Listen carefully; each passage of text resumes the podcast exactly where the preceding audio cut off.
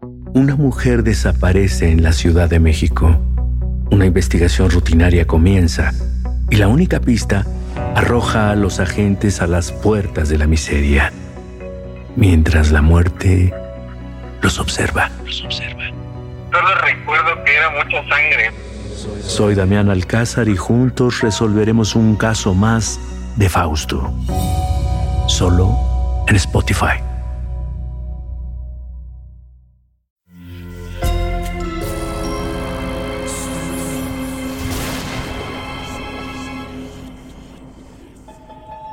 Portal Sonoro no se hace responsable de las visiones, pesadillas o encuentros cercanos del cuarto tipo que puedan suceder antes, durante o después de la experiencia. Para una experiencia sonora completa recomendamos audífonos para dejarte envolver por el mundo de dimensiones oscuras. Escucha bajo tu propio riesgo.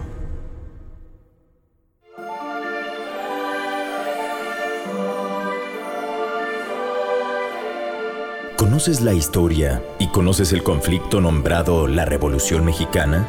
En donde una parte de la población se levantó en armas contra las autoridades buscando mejores condiciones de vida, pero lo que pareciera un enfrentamiento entre un bando y otro, pronto se dividió, se fraccionó y el asiento del poder fue ocupado por diferentes protagonistas, todos con una agenda secreta y una misión que obedecía a fuerzas tenebrosas. Visco te contará lo que no muestran los libros de texto. Este es el otro cuento, lo que pasó en otra realidad, lo que pasó en las dimensiones oscuras. Un millón seiscientos sesenta y seis mil almas. Ese era el monto requerido para firmar el documento maldito que transformaría el mundo. Son un montón.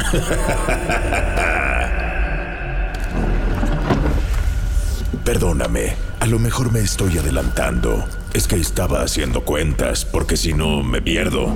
Y es que para el relato que hoy nos presenta el libro prohibido, debes poner mucha atención, ¿eh? Abusado con quién es quién. Es que, mira, tan solo en la independencia se consiguieron unas 500 mil almas más o menos. Vaya que les faltaron para llegar a la cifra.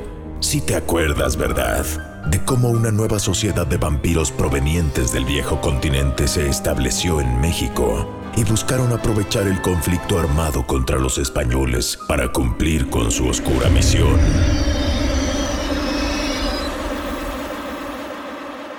Estaba muy enojado con su amigo, el cual le respondió. Mira, puedes estar tranquilo de que mis intenciones siempre fueron nobles, pero esto ya no tiene que ver conmigo. Simplemente ocurrió.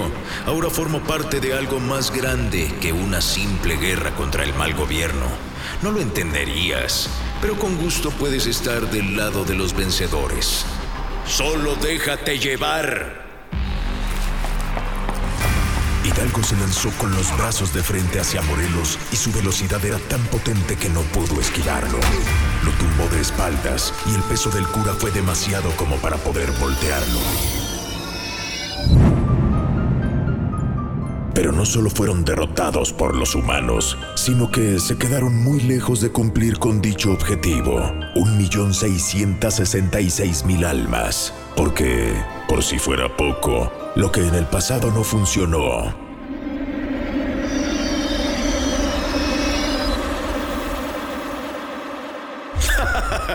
Pues no que sí habías leído y que te habías preparado. ¿En serio crees que esa imagen o cualquier otra representación católica podrá detenerme? Te equivocas. No soy esa clase de vampiro.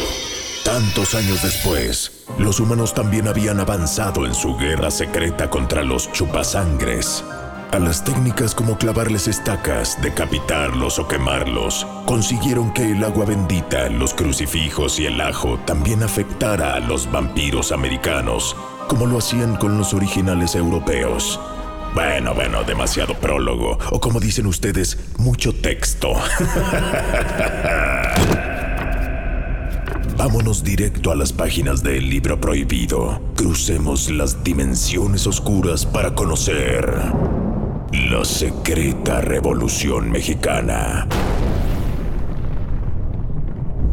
No es casualidad que José de la Cruz Porfirio Díaz Mori tuviera más de 30 años en el poder y que luciera igual desde el día 1. Su secreto, es el que te imaginas, la inmortalidad de un vampiro.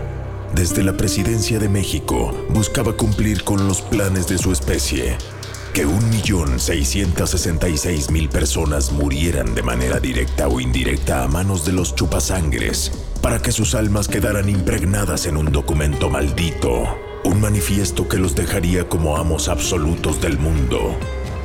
Como gobernante, una de las estrategias de Porfirio fue darle mucho a muy pocos, para que los de abajo estuvieran descontentos, para que se mataran entre ellos y para que esa suma de almas fuera aumentando paulatinamente.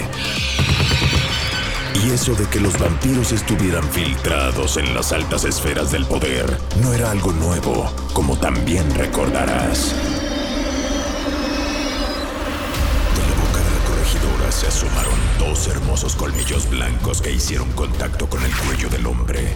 Al ser calado por los poderosos brazos de la mujer, la sangre brotó de ambos orificios y doña Josefa se saboreó cada centímetro cúbico del líquido.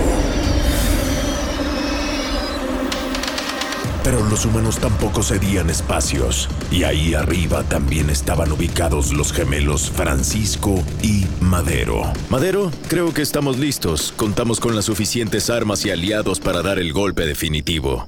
Dijo Francisco, y su hermano respondió. Estoy completamente de acuerdo. Y vaya que estoy preparado para por fin sacar al anciano de la jugada. Replicó Madero mostrando una hermosa estaca con una punta perfectamente afilada. Oh, sí.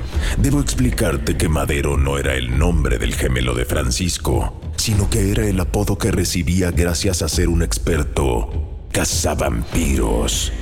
Gozaba de elegir los troncos perfectos que se convertirían en las estacas implacables. Disfrutaba de lijarlas, pulirlas, alisarlas, cepillarlas, redondearlas y sacarles punta con sus propias manos. Pero lo que más placer le daba era darles el uso para el cual habían sido fabricadas. Hasta nunca, asquerosa criatura. El sentir como se hundían en el corazón de un vampiro. Uno menos.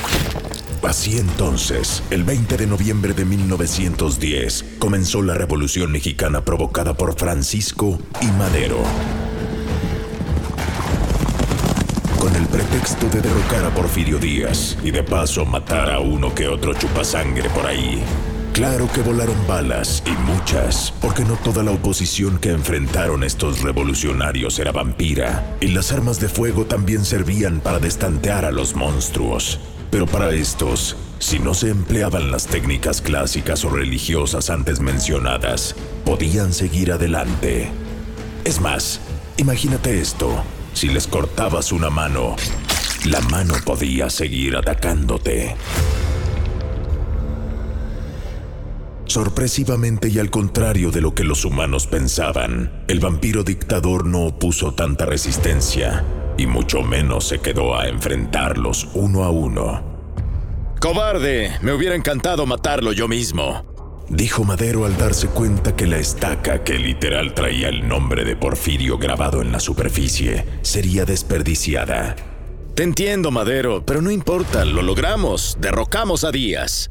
Francisco y Madero, acompañados de su hermano menor Gustavo, festejaron su victoria el primero fue elegido nuevo presidente de México, mientras que Porfirio fue recibido en Francia, donde se reportó con sus colmilludos superiores. Dejé México como me lo pidieron. Eso les creará a los humanos un falso sentimiento de confianza, para entonces comenzar la segunda fase de nuestro plan y así acelerar la obtención de 1.666.000 almas. Los vampiros habían aprendido bien de los errores que cometieron en la independencia. Olvídate que si el plan de San Luis, o que si el plan de Iguala, o que si el plan de Ayala. Ellos tenían el plan Sandwich. es en serio, te explico. No solo era ocupar espacios en la tapa de arriba, sino también en la tapa de abajo y su nombre clave era el Atila del Sur, el caudillo vampiro Emiliano Zapata. Vaya, vaya, vaya. Así que tenemos nuevo precio, ¿eh? Pues el gusto no le durará mucho a los humanos. Vamos a darle la voltereta al marcador. Detectar cómo y en qué momento los vampiros se infiltraron y contagiaron a la población mexicana es complicado. Simplemente ocurrió.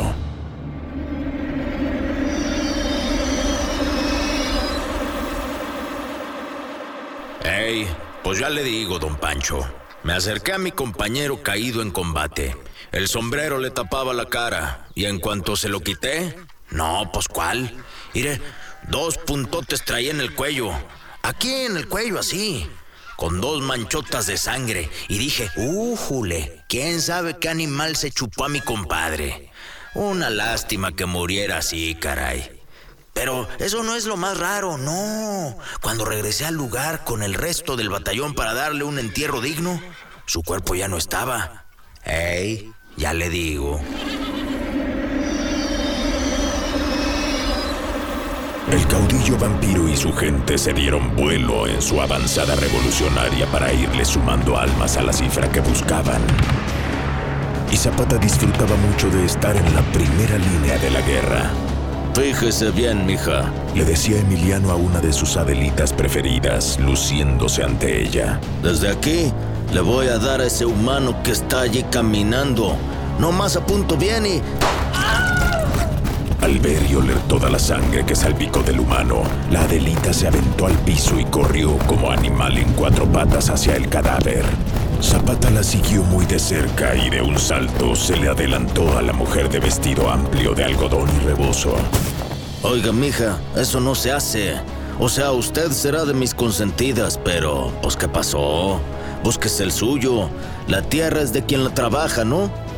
Dijo Zapata mientras apartaba de un manotazo a la Adelita y se dispuso a saborear el viscoso líquido rojo de su víctima, pintando sus bigotes de carmesí. Y de paso le abonaba un alma más al contador. Zapata dominaba muy bien las cualidades que venían con ser un vampiro. Fuerza, excelente vista, velocidad y esconderse muy bien entre las sombras. Fue así como una noche pudo llegar hasta el cuarto de Francisco. La siguiente etapa del plan vampiro estaba en marcha. Y no, no era recuperar la silla presidencial, no aún. Podría decirse que se trataba de una trampa, en la cual los humanos cayeron redonditos.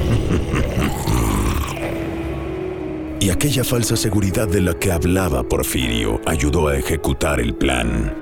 Voy a creer que el presidente de México estaba completamente desprotegido. Zapata se le fue directo a la yugular mientras el humano dormía. Qué rico sabe la sangre de un alto gobernante. Pero el que siempre estaba atento era Madero, quien al escuchar el grito de su hermano Francisco, despertó de inmediato y de una patada tumbó la puerta. ¡Aléjate de él, vampiro del demonio! Zapata mordió lo suficiente a Francisco, por lo cual saltó por la ventana, dejando al humano en plena transformación. Madero, no dejes que me convierta. No voy a ser uno de ellos. Hazlo, hazlo, por favor. Con lágrimas en los ojos, pero también con mucho coraje, Madero tomó una de sus legendarias estacas y fue la única vez que no disfrutó usarla. Malditos vampiros. ¡Malditos! Un alma más al contador y un país que se quedaba sin presidente. Pero la secreta revolución mexicana aún le queda tiempo por definirse. Cuando aparezcan Huerta, Villa, Carranza y Obregón y conozcamos el objetivo real de la decena trágica y el misterio del documento maldito. Esta historia continuará. No querrás perderte la conclusión de esta gran historia, ¿verdad? Entonces que no se te pase suscribirte a Portal Sonoro, el espacio de Sonoro donde encuentras los podcasts, Sombras de la Casa Grande, Experimentos Retorcidos, El Mundo de Stephen y por supuesto, Dimensiones Oscuras. Al suscribirte recibes una notificación cada que subamos un episodio nuevo. Además, te invito a que nos dejes un comentario sobre este episodio o sugerencias sobre los cuentos que te gustaría escuchar en la versión El libro prohibido. Gracias y ahora sí te invito a recuperar tu alma, digerir lo que acabas de escuchar y prepararte para el siguiente relato. Veamos cuántos aguantas y si tienes la valentía para abrir de nuevo las dimensiones oscuras.